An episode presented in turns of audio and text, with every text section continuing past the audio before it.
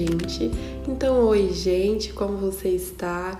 Como tem sido seus dias? Como você tem lidado com todas as coisas que têm acometido a humanidade e, e a nossa existência como um todo? Esse podcast finalmente está permitindo existir, se permitindo existir. E eu estou muito feliz, estou muito realizada de verdade e feliz mais ainda porque você tá você decidiu continuar me ouvindo apesar de tudo e isso é realmente muito massa, muito legal. Confesso que estou morrendo de medo aqui por dentro, que tá batendo um nervosismo grande, mas eu tô indo com medo mesmo e decidi que, que esse é o tempo para colocar a minha voz nesse podcast, nessa plataforma que é tão legal. Então é isso, dispersos. Esse podcast é para mim, antes de mais nada, e aí ele também pode ser para você. Dispersos, eu encontrei essa palavra, na verdade, a palavra que eu encontrei foi dispersas entre as nações, as doze tribos dispersas entre as nações, e quem escreveu isso foi Tiago na sua epístola. E interessante da epístola de Tiago é que ela não era endereçada a uma igreja só, mas ela funcionou na época e como a Bíblia é atemporal, ela funciona ainda hoje como uma carta circular para ser lida em várias igrejas, em qualquer igreja. E lembrando que esse podcast ele não tem aqui um cunho religioso, ele não propõe aqui uma denominação, mas sim a discussão, né, e a elaboração das narrativas da Bíblia. Mas eu vou falar isso mais lá na frente, não vou atropelar os bois aqui não. Então, Tiago escreveu as doze tribos dispersas, isso você encontra no primeiro capítulo e primeiro versículo da sua carta. Ele diz: Tiago, servo de Deus e do Senhor Jesus Cristo, as doze tribos dispersas entre as nações. E essa palavra dispersas, é, estudando um pouco mais a fundo todo o seu sentido e significado, eu me percebi aí, porque em muitas situações eu me percebo dispersa, estrangeira, como se eu não pertencesse a este lugar, a essa cultura, a esses costumes, né? E, e isso é muito interessante. Então, tudo, eu acredito que tudo que a gente faz tem um pouco de nós também, e dispersos tem muito de mim. Acho que é assim que deveria ser mesmo.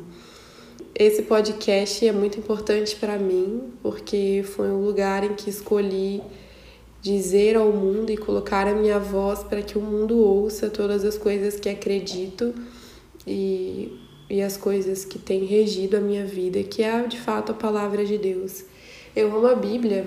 A Bíblia é um livro atemporal e é muito interessante porque as histórias aconteceram há milhares de anos, as cartas foram escritas há milhares de anos e de anos, e aí você percebe que na verdade parece que foi escrita ontem.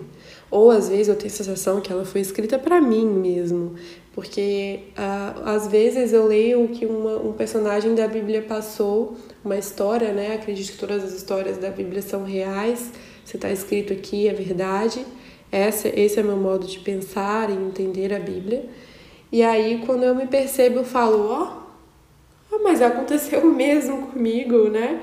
Tipo, faz muito sentido tudo que a Bíblia diz e a Bíblia ensina que nós teremos aflições, não é pra gente buscar a felicidade, porque a felicidade é um. É, a gente vai de fato sermos seres plenos e felizes em outro outro contexto, em outro outro mundo, né? E fala que teremos aflições, fala para a gente se preparar para essas aflições e quando essas, essas aflições chegarem, a Bíblia ainda dá instruções como passar por essas aflições e fala sobre perseverança, fala sobre as coisas que Deus aprova, as coisas que Deus reprova, fala quem sou eu para Deus. Enfim, é um, é um livro que eu sou completamente apaixonada e que faz muito sentido para mim poder compartilhar isso com vocês.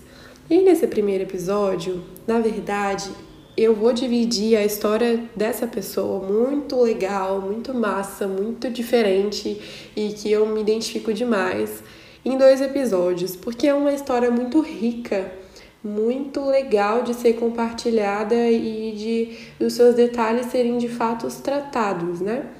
É, um outro ponto é que não trago aqui um debate teológico, ok? Eu venho simplesmente para narrar histórias da Bíblia e para construir com você as nossas percepções, é o que a gente consegue identificar de importante e compartilhar com você também o que Deus me revelou ao ler essa, essa passagem, esse versículo e essa história, tá? Eu acredito que o espaço para a gente debater teologicamente exatamente é palavra por palavra, versículo por versículo, é um outro espaço ok? Então é isso, vamos lá. Eu vou falar sobre o rei Josias. Rei Josias, Isadora, quem é o rei Josias? Rei Josias, eu na verdade não ouvi ainda é, pregações e palavras que falem tanto do rei Josias. Mas quando eu li esse livro, ele, essa história lá no Antigo Testamento me chamou muita atenção e eu falei, não, o primeiro episódio tem que falar sobre, tenho que falar sobre o rei Josias. A história do rei Josias você também encontra no primeiro e no segundo livro dos reis, mas hoje eu vou citar o segundo livro de Crônicas, no capítulo 34. E aí, nesse capítulo 34, ele começa contando que o rei Josias tinha oito anos de idade quando ele começou a reinar e que ele reinou durante 31 anos em Jerusalém. E aí, desde o início, o autor deixa claro que o rei Josias fez o que o Senhor aprova e que ele andou nos caminhos em que Davi tinha deixado. Ele foi o predecessor, né? Davi foi predecessor de Josias e que também não se desviou nem para a direita nem para a esquerda, fez de fato o que o Senhor aprova. No versículo 3, diz que no oitavo ano do seu reinado, sendo ainda bem jovem, e aí pelos meus cálculos o rei Josias tinha seus 16 anos, então de fato muito novo, ele começou a buscar o Deus de Davi, o seu predecessor, né? A Bíblia cita.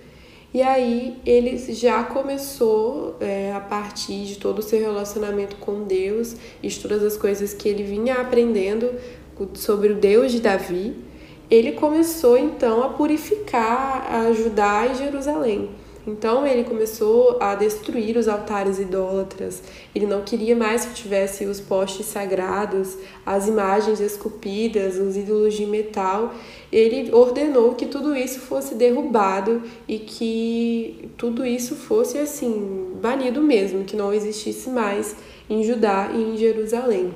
O interessante, e aí nesse, no capítulo, nos primeiros versículos do capítulo 34, vai falando, vai especificando exatamente o que que o rei Josias foi ordenando para que os seus servos fizessem. Ele de fato queria que tudo isso fosse que essa esses deuses que a sua geração cultuava e até as pessoas mais velhas que ele, né? Pensa, ele tinha aí um pouco mais de 16 anos e então ele queria que tudo isso acabasse de fato, que não existisse mais adoração a outros deuses, senão ao único e somente Deus do, do seu predecessor Davi.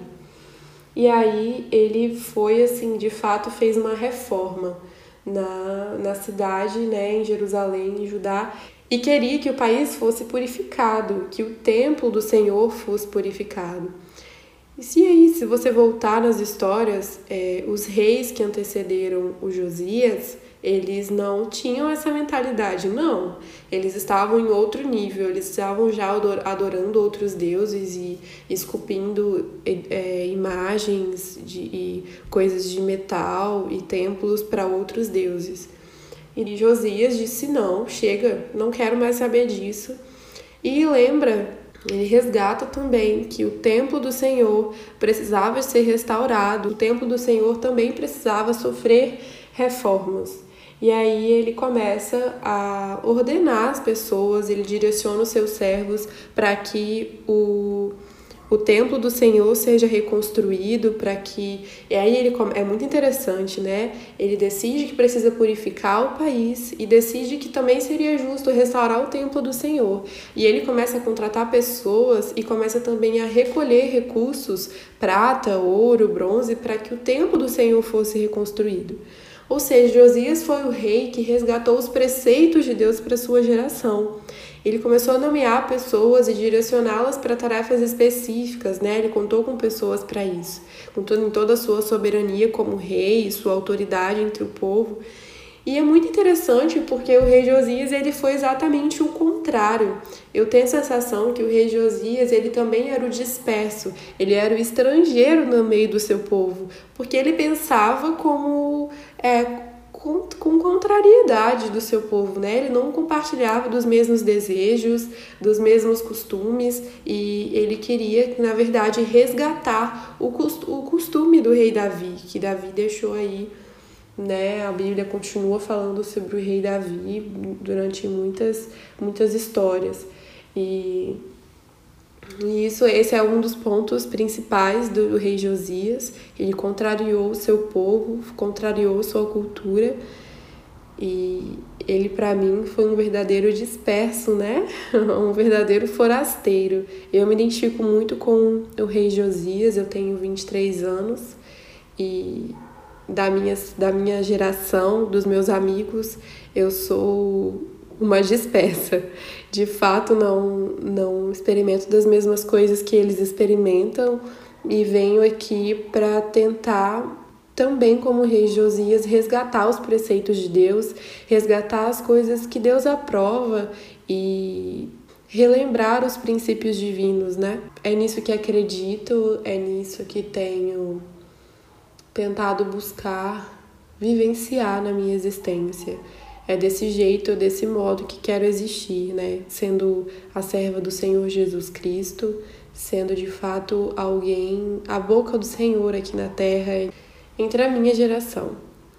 Então é isso. Nesse primeiro episódio eu quero compartilhar o início da história de Josias, que é contada e narrada na Bíblia na segunda crônica, segundo livro de Crônicas, capítulo 34. E ainda tem muito mais pela frente, mas o primeiro episódio a gente fica aqui. Te espero no próximo para que a gente continue falando sobre o rei Josias e todas as suas atitudes de um verdadeiro disperso, um verdadeiro estrangeiro entre sua nação e entre a sua geração.